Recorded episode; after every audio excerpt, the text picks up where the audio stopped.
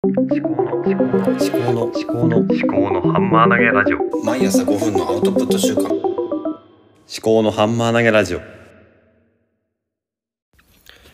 ようこそ思考のハンマー投げラジオへ。この番組は記憶喪失に備えるために自分のバックアップを取っていくそんなえ趣旨でお送りしております。皆様いかがお過ごしでしょうか？えー私は今ねストレッチポールに、えーなんだろうな横たわりながら、えー話をしています。ストレッチポールってなんか丸い棒みたいなやつなんですけどあの整骨院に行くようになったんですけどまあ家でもなんかできないかなと思ってあのストレッチポールを買って、まあ、ビートフィットっていうアプリでストレッチポールを使ったあの歪みか歪みリセットっていうメニューがあったのでちょっとね試しにやってみてるわけです。ただこう寝っ転がってるだけでも結構気持ちいいんですね。はい。で今日は何について話をしようかなと思ったんですけども、まあ、先週が先週はブランド化とかあとロゴマーク作りとかそういうことについて話をしたんですね。で一旦、まあ、今週はまた別の話にしようかと思っておりまして何の話をしようかなと思ったんですけどまた何かねこう行動につながる問いを立てていこうかなと思うんですよね。で今回あのポッドキャストのカバーアートは一旦ねあの定着したんですが私の汚い、うん、と手書きの、うん、ハンマー投げのこうものに、えー定着したわけですね。ななんかこうもっとうまくいかないかなとは思うんですけど、まあ、ここならとか頼めばねもっといい感じになるような気もするんですがまあそこはおいおいですね。置いときます。でまあねいろいろ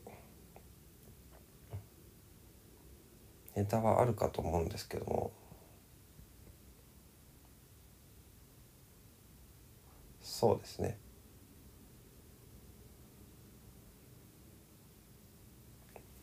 あそうだちょっと今ですねなんだろうな次やりたいことっていうのは本を読んでその本のレビューをしっかり書いていくってことかな。うん、ちょっとインプットの話をインプットによった話をしてみようかと思いますね。とうん本ってまず買ったり借りたりまあ多くの人は買うんでしょうけど私は図書館で毎週じゃないや2週間に1回10冊借りてくるわけですね。で図書館の本については平日の朝ノートというサービスで5分間の音声収録ができるんですね。で一発撮りなんですよね。ですから、まあ、ぶっつけのぶっつけ本番の5分間の読書まあ読書というよりも私がやっているのはなぜその本を借りたのかとかその本から何を得たいと思っているのかとかそういうことを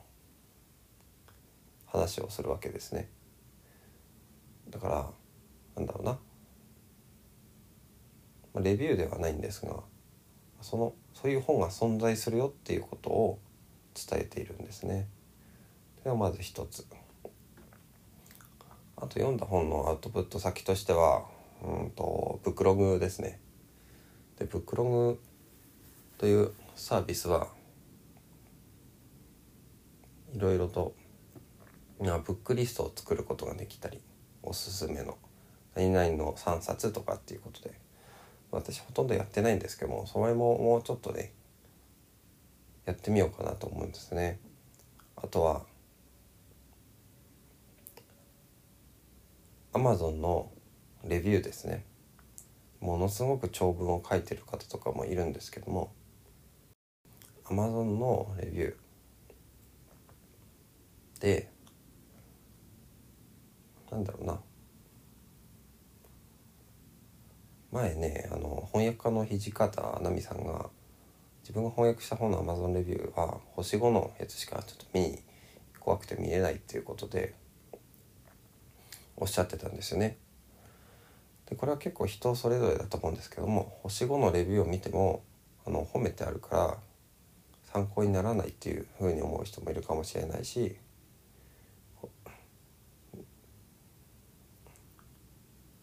逆に星1のレビューとか見るとすごくへこむっていう人もいるかもしれないですよね。反対に星1のレビューを見て何が悪かったのかっていうのをフィードバックを受けて次に生かそうとする人もいるかもしれないんですけども人間だ側がそう強くはないんですよね多分。ですからどうしようかなって思うんですけどね。星5のレビューを書いてそこの中に、えー、もうすぐもうもうちょっとこういうふうにな点があるとよかったとかっていうふうに書いてみるといいのかな。星5のレビューの方が多分ね見られやすいと思うんですね、まあ、作者にとっても。あのなんだあのユーザーにとってもね。あとは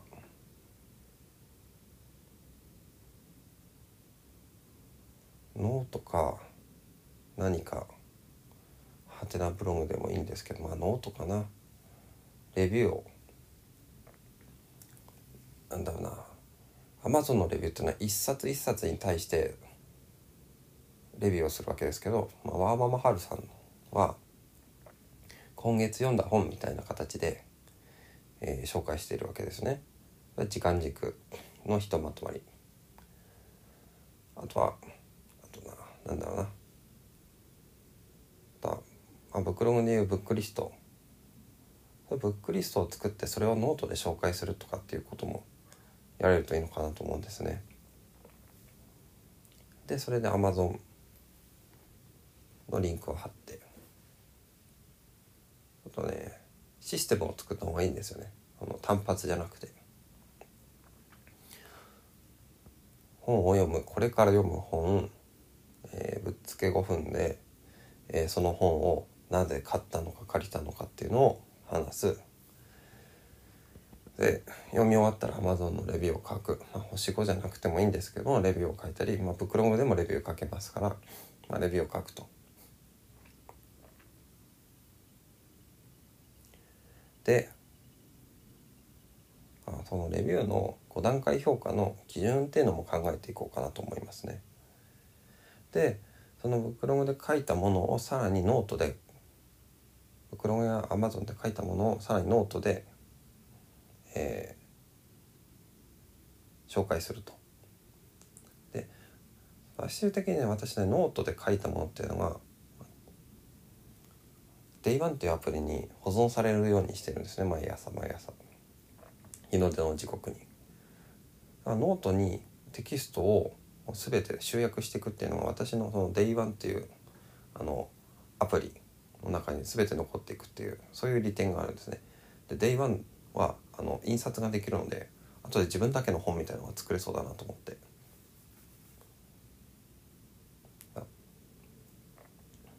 そうですね。本を読むっていうこと。でその本読んだ本